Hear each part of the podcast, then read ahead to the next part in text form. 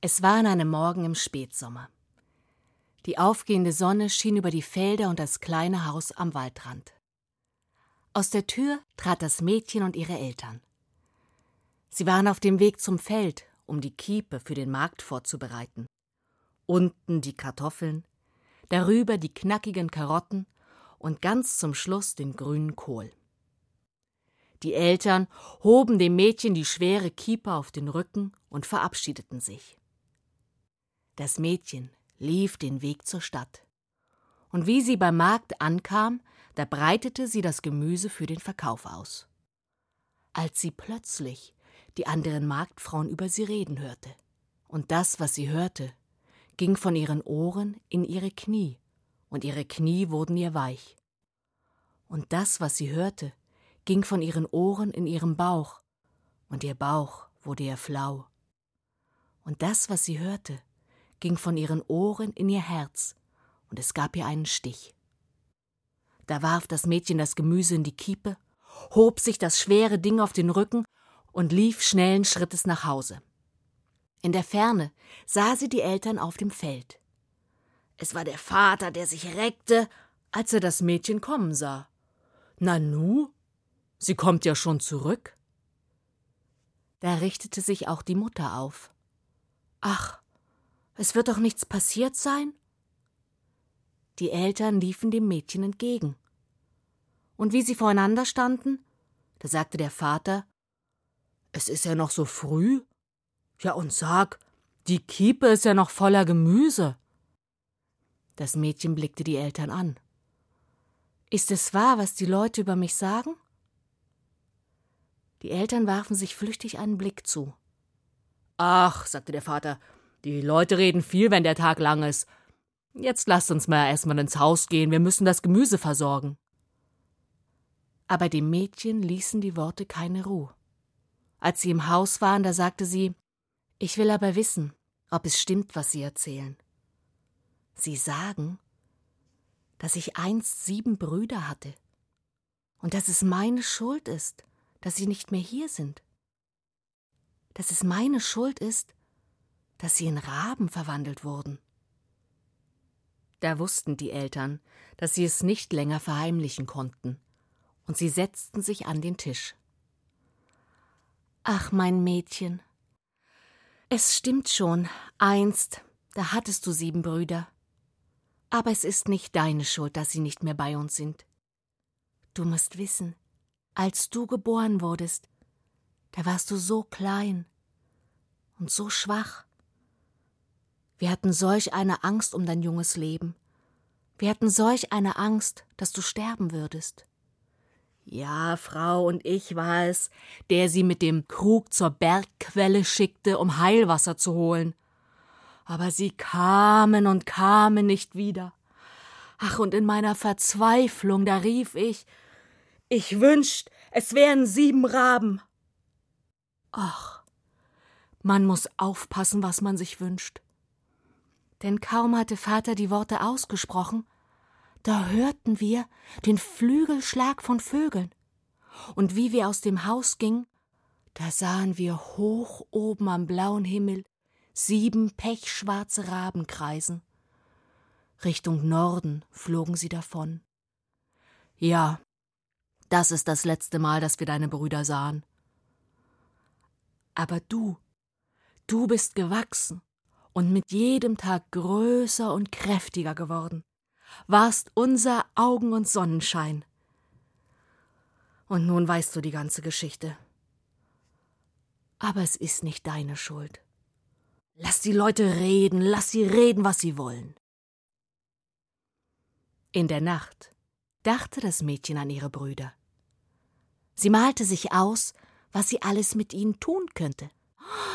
Ach, wir könnten Ach, wir könnten Verstecken spielen. Oder Fußball. Wir könnten uns Geschichten erzählen oder Rätselraten veranstalten. Ach, es wäre so viel mehr Leben in diesem Haus. Ich werde sie suchen gehen.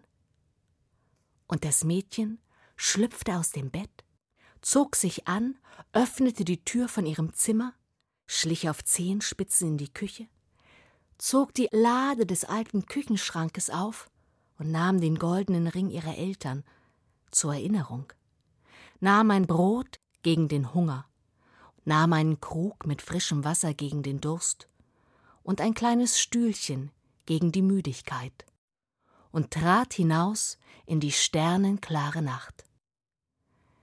Sie ging durch das Tal bis zum Fluss. Sie lief am Fluss entlang, der rauschte. Sie ging durch Wälder, sie erklomm Hügel und Berge. Sie ging bis ans Ende der Welt. Und noch weiter ging sie, bis sie zur Sonne kam. Die Sonne ging gerade auf, und ihre goldenen Strahlen waren so heiß, dass das Mädchen sofort anfing zu schwitzen. Der Schweiß lief ihr von der Stirn, und sie rief Sonne. Weißt du nicht, wo ich meine Brüder, die sieben Raben, finde? Aber die Sonne hatte kein Erbarmen.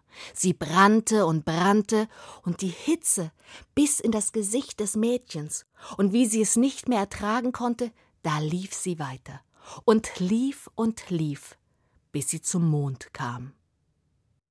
Mond, Mond, weißt du nicht, wo ich meine Brüder, die sieben Raben, finden kann? Aber der Mond begann mit seiner langen Nase in der kalten Abendluft zu schnüffeln. Ich rieche, rieche Menschenfleisch. Und wie er die Augen öffnete und das Mädchen erblickte, da sagte er Mmm, mein Abendbrot. Aber das Mädchen wollte sich nicht vom Mond fressen lassen und ging schnell weiter, bis sie zu den Sternen kam. Die Sterne saßen ein jeder auf einem Stuhl. Ihr Sterne, wisst ihr nicht, wo ich meine Brüder, die sieben Raben, finde? Und es war der Morgenstern, der dem Mädchen antwortete. Mädchen, Nimm erst einmal Platz auf deinem Stühlchen. Du siehst müde aus. Und dann erzähle uns deine Geschichte. Und das Mädchen setzte sich, und in dem Moment spürte sie, wie erschöpft sie war und welch großen Hunger und welchen Durst sie hatte. Und sie aß ihr Brot und trank das Wasser, und dabei erzählte sie, und die Worte sprudelten nur so aus ihr heraus.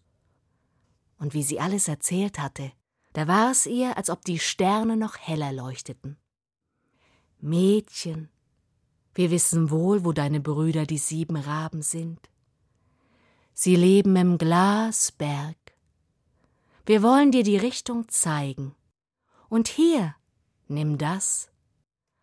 Und der Morgenstern reichte dem Mädchen ein kleines Hinkelbeinchen, einen Hühnerknochen. Den brauchst du, um die Tür zum Glasberg zu öffnen. Das Mädchen nahm das Hinkelbeinchen, bedankte sich, steckte ihn in die Tasche und lief in die Richtung, die die Sterne ihr gezeigt hatten.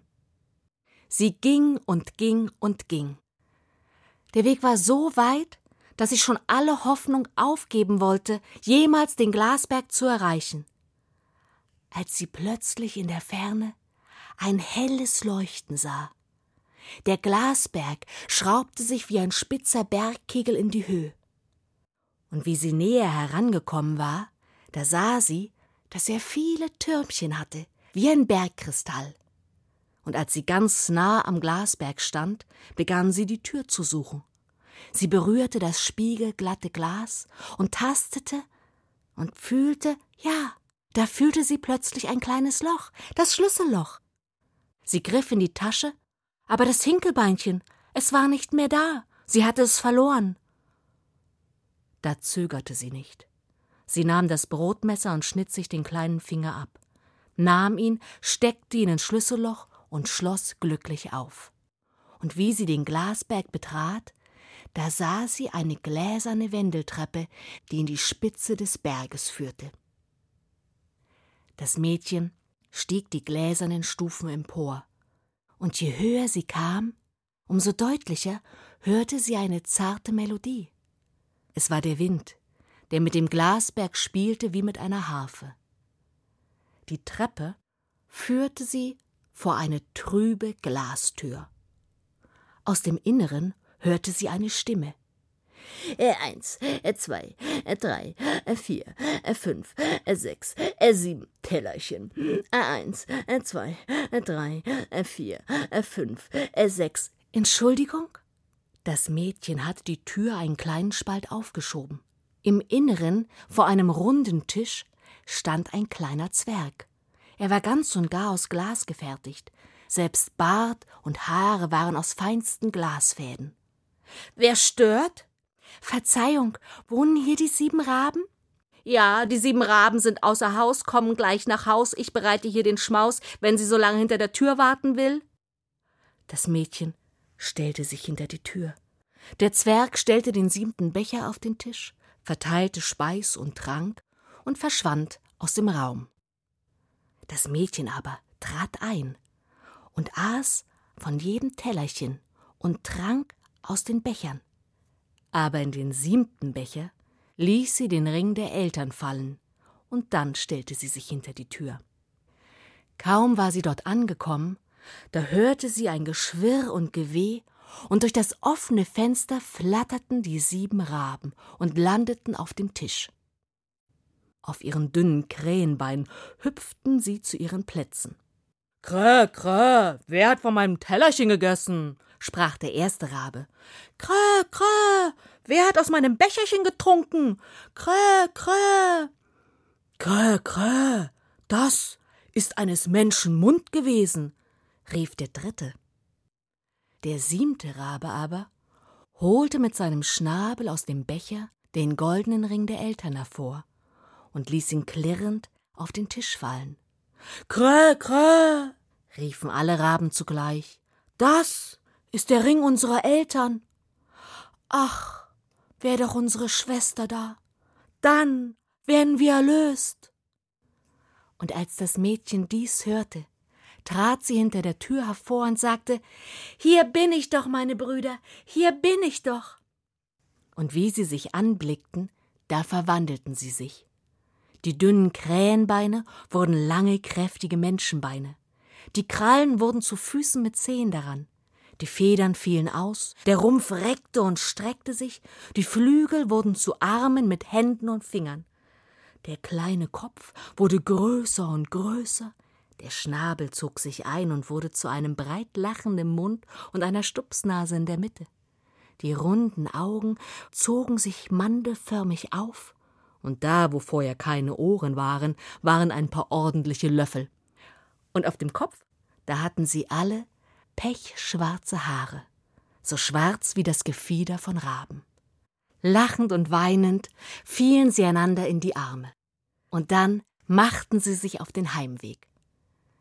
Sie kamen an den Sternen vorüber. Dank, ihr Sterne, ich habe meine Brüder gefunden. Danke. Sie gingen weiter bis zum kalten Mond, an dem sie schnell vorüberschritten, weiter bis zur glühenden Sonne und bis zum Ende der Welt. Sie erklommen Berge und Hügel, sie liefen durch Wälder und gingen am Fluss entlang, bis sie ins Tal kamen, das zum Haus ihrer Eltern führte. Der Weg war ihnen nicht weit, denn sie hatten sich so viel zu erzählen. Und bald schon sahen sie ihr Elternhaus am Rande des Waldes stehen. Und sie begannen zu laufen. Lachend liefen sie und ihre Herzen schlugen in ihrer Brust der Vater und die Mutter. Sie schauten gerade aus dem Fenster, als sie da acht Kinder, acht Kinder kommen sahen? Und wie sie näher kamen, da erkannten sie ihr Mädchen. Und nein, nein, sollten das ihre Jungen sein?